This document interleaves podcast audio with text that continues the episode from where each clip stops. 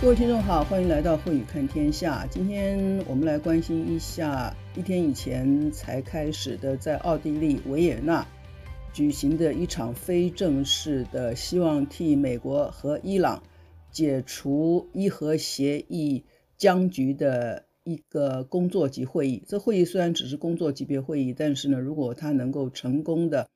完成一些共识的话呢，它是。呃，在国际间应该是非常重要的一个解除美国跟伊朗这种死敌关系的一个关键性的会议啊。那各位都知道，美国前任总统川普在二零一八年突然宣布退出了，在二零一五年的时候，由六个世界上最强大的国家，就是联合国安理会的五个常任理事国加上德国，那么跟伊朗之间签订的一个核子协议。核子协议的大致内容就是。用解除对伊朗长期以来的经济制裁，换取伊朗呢开始呢呃减低它对浓缩铀的提炼，因为浓缩铀提炼的纯度越高，显示伊朗有能力呢可以制造核子武器，而核子武器制造成功以后呢，美国最大的担心呢是会用在这个打击以色列的身上，当然也很可能呢对抗美国。所以呢，在奥巴马时代呢，二零一五年就由世界六大强跟伊朗签了一个核子协议。我刚刚讲了核子协议的重点就是，你不再提炼浓缩铀，我们对你的制裁呢就解除啊。但是二零一八年呢，川普总统就是唯一支持以色列的川普总统呢，就片面单独退出了这个六加一的核子协议。当时引起了非常大的震动，特别是欧洲几个强国啊，英国、法国、德国，那么俄罗斯，他们认为好不容易啊才签订那个协议呢，川普呢一句话，凭自己一时的情绪就退出了。那拜登在竞选过程跟上任以后呢，在他的对外政策中的确把恢复伊核协议的执行看成他在中东政策的一个核心的政策，所以他。觉得他上任以后要回到这个伊核协议的谈判桌，就是重新谈判，怎么样恢复去执行二零一五年签订这个协议。那拜登这个总统真的是说话算话的一个领导人啊，虽然国内国外啊的情势啊让他焦头烂额，但是呢，他还是默默开始进行了对伊核协议问题的接触。那么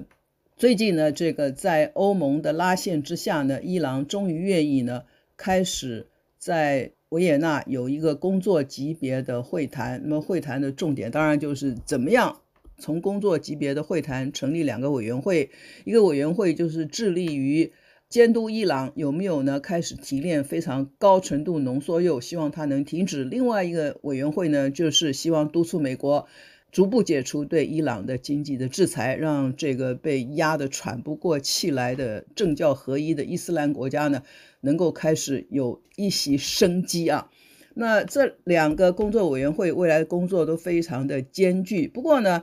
在维也纳的两天的这个工作会议参加下来呢，包括参与的欧盟各方、参与的俄罗斯以及参与的伊朗本身啊，都认为这个会议的过程呢。还挺有建设性的啊，让人觉得非常鼓舞。那这对美国来说是个好消息。伊朗呢，因为川普的制裁是坚决不跟美国啊在谈判桌上见面，所以这次呢，六加一的伊核协议国家只缺了美国，中国也参加了，俄罗斯也参加，就是美国没有参加。但是美国因为有欧盟几个国家做代表，他随时可以掌握最新的情势啊，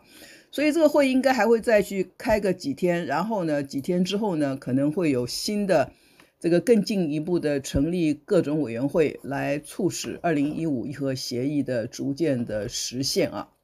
那么这次呢，拜登总统呢竞选时候的这个政见，以及当选后他就职演说里头提出的承诺，他都一一在做到啊。那么伊核协议是他非常急切的想要开始扳回的一个非常重要的一个中东地区的一个政策，所以呢。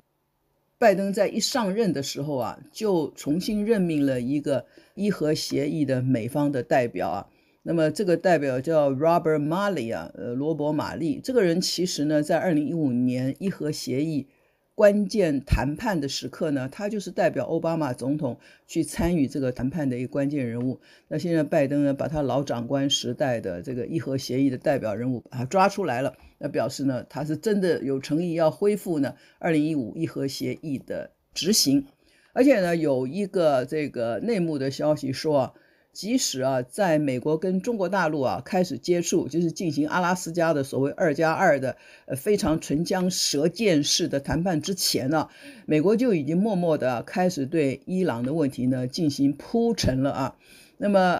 从中国大陆来的消息啊，说这个美国伊核谈判特使，就刚刚讲的这个罗伯 Robert Malley 啊。他最近曾经悄悄地跟中国大陆的外交部官员就拜登政府重新加入2015年伊朗核子协议，已经开始私下交换意见，而且进行过了电话的交谈。美国国务院是拒绝证实这个事情，但美国国务院不愿意让人家觉得他为了伊核协议的事情去求中国大陆呢，积极的来介入啊。啊，另外就是呢，崇拜川普的美国共和党的议员呢，还是对伊朗怀有非常高的敌意啊。如果拜登开始跟中国大陆接触，那么希望恢复伊核协议的这个执行的话呢，共和党的议员必不会饶过这个拜登，所以这个 Robert Malley 这个代表呢，就私底下去探寻中国大陆这件事情的意愿。那么没有公开，美国根本没有说有没有，也就不会让美国议员在国会里头呢去攻击拜登总统啊。这是拜登总统非常急切的想要恢复二零一五伊核协议一个非常有力的一个证明啊。那中国大陆过去呢，对于这伊核协议呢是很被动的，应邀参加。我说过，这个伊核协是六强加一嘛。这六强就是联合国安理会的五个常任理事国，中国刚好是常任理事国之一，所以他就顺势加入了这个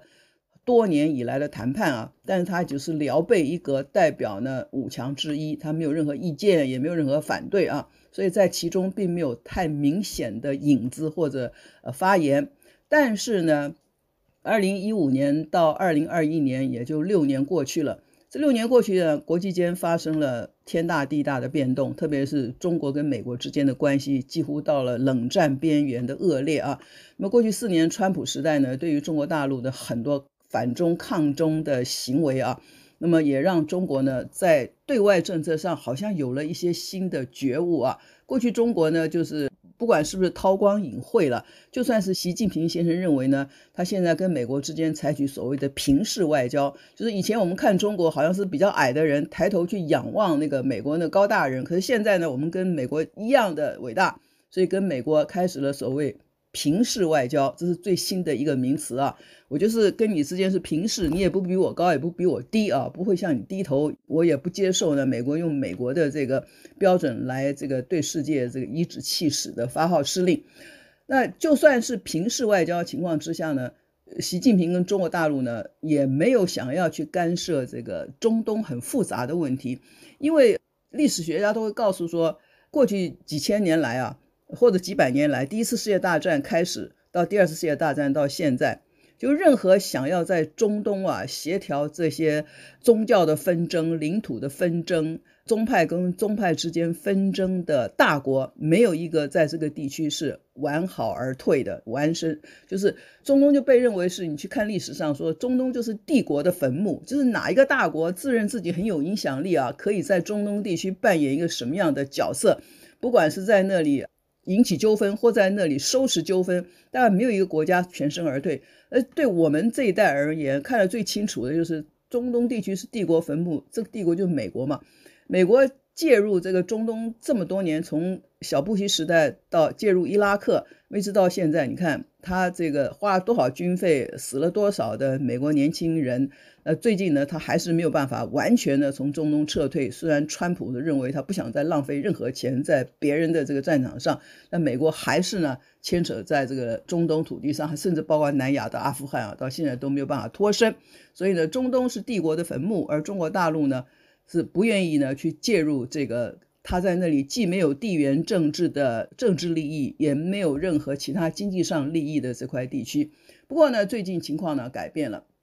最近呢，因为我说过，经过美国川普四年的教训以后呢，尤其最近最近这个双方的外交最高级别的人物在阿拉斯加的会谈之后呢，国际间好像一时并不看好美国跟中国大陆啊会恢复川普之前的那种关系。所以呢，现在中国大陆有些新的想法，就是呢，他觉得呢，他不能够再事事呢听取美国的指挥了，他必须有自己的外交路线，或者有自己结盟的对象。所以最近中国大陆跟俄罗斯啊。在中东地区有一次规模非常大的海军演习，显示着两个国家在中东地区呢，好像有了一些共识啊。过去只有俄罗斯非常高调的、完全不避讳的介入中东很多事务，而且趁着美国在中东啊吃瘪的时候，俄罗斯就堂而皇之、大摇大摆的就用经济跟军事的力量介入了这个欧洲。其实叙利亚就是一个非常明显的例子吧。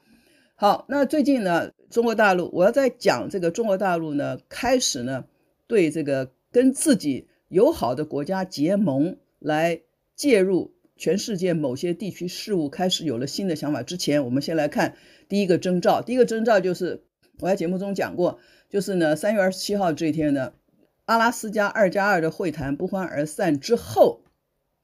中国外交部长呢就去访问。中东地区很多国家，第一个就是伊朗。那么在伊朗呢，他们签订了一个中伊二十五年的全面合作的协定，这个高达四千亿美元的协定啊。这个内容呢，大家大家都知道了，就是啊，就是伊朗的承诺呢，未来二十年可以呃用比较低的价格，而且完全不会中断的这个卖石油给中国大陆，就让中国大陆未来二十年的经济发展呢。不必要有这个后顾之忧了。以外呢，那么中国大陆大幅度的增加在伊朗的能源、电力、银行、电信、港口、铁路跟农业各个方面的投资。另外呢，还包括在伊朗接近波斯湾的地区有一个格什姆岛上建立自由贸易区，还建立一个智慧城市，并且替伊朗发展 5G 的通讯设备啊，跟很多的城市呢需要地铁。呃，中国大陆建高铁跟地铁的这个功力是一流的，一年就建一条高铁、一条地铁了。所以呢，他要替伊朗很多城市呢建立地铁线。那这些对伊朗来讲，过去呃几十年被西方制裁，他非常需要有这样一笔金钱，有这样一些技术的高超的能力啊，来投资伊朗，替伊朗把基础设施建设起来，把伊朗这个。呃，现代化的这种网络的设施啊，把它建设起来，所以呢，一拍即合。不过事实上，这也是习近平在几年前去访问伊朗的时候，跟伊朗的领导人基本上达成的一个默契。那现在王毅去访问呢，就把它给实现了，而且签了一个二十五年长的协定啊。另外呢，中国跟伊朗在王毅呃在德黑兰期间，也在约定啊，加强军事。跟安全的合作，包括进行军事经验的交流、军事的演习、共同研发武器以及分享军事情报。那中国的说法是来对抗恐怖主义啊，但是你如果把它扩大来想，就是中国跟伊朗之间开始也有军事的往来了。这个对美国来讲，当然也是一个晚上无法好好睡觉的一个呃新的一个经验啊。但是伊朗跟中国签订的这个。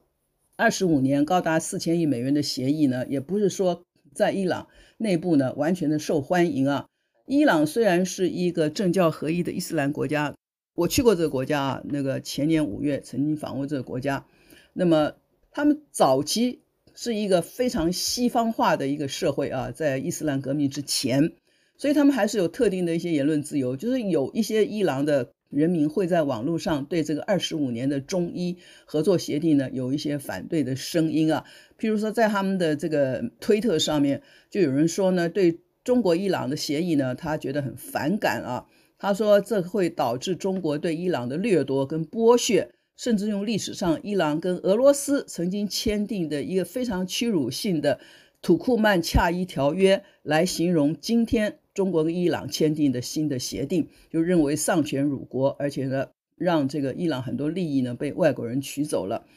对于中国大陆而言呢，当然这些言论自由并不重要，因为至少伊朗政府呢是支持呢跟中国之间签订这个协定的。那中国跟伊朗签订这么大规模四千亿美元的协定，其实有另外一个目的，这个目的就是让人民币能够真正的国际化。那么人民币想要国际化来对抗美元啊。在中国逐渐强大之后呢，是习近平的一个伟大的梦想啊。但是呢，因为美国，你看，美国动不动就印钞票，印了一堆的美元，而且世界上有很多的国家跟美国友好，那习惯用美元来进行国际交易，所以人民币呢要国际化并不是很容易。所以现在呢，中国大陆就尝试通过用人民币来购买伊朗的石油啊，是不是能让人民币在某些地区啊能够流行、能够发行、能够国际化？所以呢，这一次的中伊的协议里头呢。进一步会允许中国在规模这么庞大金额的项目中绕开美元，就是中国花钱的付款的时候不用美元付款，用人民币付款，透过人民币来进行结算，这将对美元在中东的这个发行地位呢，可能构成进一步的挑战啊。另外啊，跟伊朗签订长达二十五年的各式各样的合作的协议，难道会一帆风顺吗？最近呢，有报纸访问了浙江外国语学院的阿拉伯事务的专家，他叫做环地中海研究院的院长马晓林。我认识马晓林教授啊，我两年以前去中国大陆北京的时候呢，曾他那个时候还在北京外国语文大学的阿拉伯学院呢当院长，我都不知道两年后他搬到了浙江杭州啊，现在是浙江外国语学院环地中海研究院的院长马晓林。先生呢，就接受了外国媒体的访问。他是一个学者，所以他讲话非常的持平啊，没有任何的煽动。那就是大家就谈到中医二十五年的大规模的合作，究竟是不是完全都没有坏处？他就说了，他说呢，这个中医大规模合作，第一个当然得罪美国嘛，对，中国跟美国之间现在不缺任何呢关系变坏的这个理由，就是多加了一个理由而已了。那马教授认为还可能得罪中国在波斯湾地区其他的战略伙伴。他说，事实上呢，中国大陆目前跟沙乌地的贸易总额更高啊，跟沙乌地阿拉伯，中国大陆跟沙乌地阿拉伯贸易总额更高。可是各位，你如果关心中东问题，你知道沙乌地阿拉伯跟伊朗是中东地区的死敌，是波斯湾地区的死敌啊，因为他们分属这个伊斯兰教两个不同的宗派。沙乌地阿拉伯是逊尼派，而伊朗是非常典型的什叶派啊，所以因为这个呃教派的这个分教派的不同，以及对中东地区啊权力野心的高低啊，所以这两个国家的关系非常的坏啊，也因此呢，沙乌地阿拉伯呢开始支持以色列，你看以色列是伊朗的死敌，对不对？所以，呃，马晓玲说，中国要考虑在中东各方保持平衡呢，是一件很高度的微妙的事情。那这次跟伊朗签了这么大规模的协定，到底能不能绕过跟沙乌地阿拉伯关系的这一关呢？因为这次王毅三月底的中东之行，除了访问伊朗，他也访问了沙乌地阿拉伯，访问了土耳其，也访问了。波斯湾的阿拉伯联合大公国，或者叫做阿拉伯联合酋长国，阿联酋也访问了巴林，也访问了阿曼。这些国家中间有些彼此跟彼此之间是非常不对盘的。那有些国家跟伊朗之间是站在沙乌地阿拉伯的立场，跟伊朗的关系非常坏。所以呢，王毅这次代表中国跟伊朗签了这么大的一个约啊，未来要怎么样去协调他跟伊朗其他关系非常坏的。这个海湾国家的关系呢，那当然是中国必须自己要去呃解决的啊。特别特别我要讲的是以色列啊，以色列一直跟中国大陆走得非常非常的近啊。以色列跟美国又很好，所以当中国大陆去接近以色列，邀请以色列参加中国大陆的一带一路的这个伟大经济计划的时候，以色列是不顾美国的脸色，加入了中国大陆的这个一带一路的建设。但是中国跟伊朗形成这样的战略合作关系以后呢，显然呢不是以色列愿意看到的，因为以色列跟伊朗的关系就是你死我活的那种关系了。所以以色列怎么反应呢？中国大陆不得不顾到。但是中国大陆王毅这次在这个访问中曾经讲过了，他说他希望邀请以色列跟巴勒斯坦的代表到中国大陆啊去，由中国大陆主持一个叫做两国论，就是呢他会说服以色列让巴勒斯坦在。约旦河西岸跟加萨走廊之间建立一个完全属于巴勒斯坦人或者完全属于阿拉伯人的一个国家，让彼此跟彼此之间有国际法定定的疆界啊，就变成两国以后呢，再由国际间来维持这两个国家之间的关系。这个当然要经过联合国的通过，它是一个非常复杂问题。不过中国大陆过去从来不会去过问国际之间很复杂的国际纠纷的啊。那么特别是这么敏感的纠纷，以阿之间的纠纷，但是中国网易呢这次表达说，他愿意出面来把以色列跟巴勒斯坦拉在一起，看能不能完成啊所谓的两国论这样的一个结局，那就表示呢，中国大陆也不再呢去韬光养晦了。他现在除了跟美国平起平坐之外，他也要在地区中间表达他建设性的角色，他可以促成某些复杂的国际事件呢能有一个好的结果。伊核协议是他开始的，他不是。呃，非常的呃情愿，就是伊核协议是美国主导的，对，但是中国大陆也加入，因为它是联合国安理会成员国，必须加入。第二个就是在中东地区，在波斯湾地区，他开始呢，借着跟伊朗的签约呢，开始有所表达了。跟呢，各位还记得去年二零二零年的三月啊，这个川普呢下令在伊拉克的美军无人机啊，炸死了伊朗在伊拉克境内。做军事指挥的一个指挥官叫叫苏雷曼尼，这个苏雷曼尼呢是伊朗伊斯兰革命卫队里头最精锐的一支部队，叫圣城旅啊，就是军旅的旅，圣城旅的指挥官。那么所有伊朗在中东地区的军事指挥都是由这个苏雷曼尼来指挥。可是呢，当美国在伊拉克的一些军事设施或者承包商，突然，这个被伊朗呢击毙之后呢，川普为了表示大国风范嘛，就是我就不能原谅你，于是呢，我就炸死你最高指挥官。所以他在伊拉克巴格达呢就炸死了这个苏雷曼尼将军。各位还记得吗？一年多以前的这个反应，中东地区，特别是伊斯兰地区反应是非常激烈，因为这苏雷曼尼将军是一个颇负盛名的一个一个最高级的一个精英型的指挥官。他炸死这个将军，等于把伊朗的革命卫队的一半的士气呢都给炸光了。所以当时这个情势很紧张，甚至有国际观察家很夸张的说呢，说搞不好第三次世界大战就从这一个炸死的事件呢就开始了。但是当时很多国家都表示了对川普的这个行动的不满。但是中国呢，没有，中国是沉默的，他没有表示任何的意见，就是他不想介入中东复杂的局势，他相信呢，中东是帝国的坟墓的这句话。但是现在呢，他已经推翻了过去呢他自己的。信念，他要开始呢介入中东某些事务，就从跟伊朗签约开始，跟伊朗签约，还有呢主动协调以色列跟巴勒斯坦建国这个问题呢，其实就是中国大陆开始身形比较明显的来介入中东的事务了。于是呢，我们就要看一看未来美国跟中国大陆啊，过去只是在亚太地区，对不对？在印太地区，在东亚地区有地缘政治上的。争执有地缘政治上的争霸，那现在如果某种程度啊，但中国不会像俄罗斯那样那么高调的，完全不顾呃舆论的就去介入这个别人的这个内务啊，但是他会逐渐的结合俄罗斯，结合伊朗，然后亚洲可能结合北韩。那么开始跟美国说，我也有一个联盟，我也有一些朋友，然后美国不要再对我们颐指气使。这是今天从伊核协议啊重新开始做工作级的接触，联想到很多欧洲地区的情势，跟你做了一点分析。谢谢你的收听，我是高慧宇。谢谢收听，请继续关注好好听 FM，并分享给您的好朋友。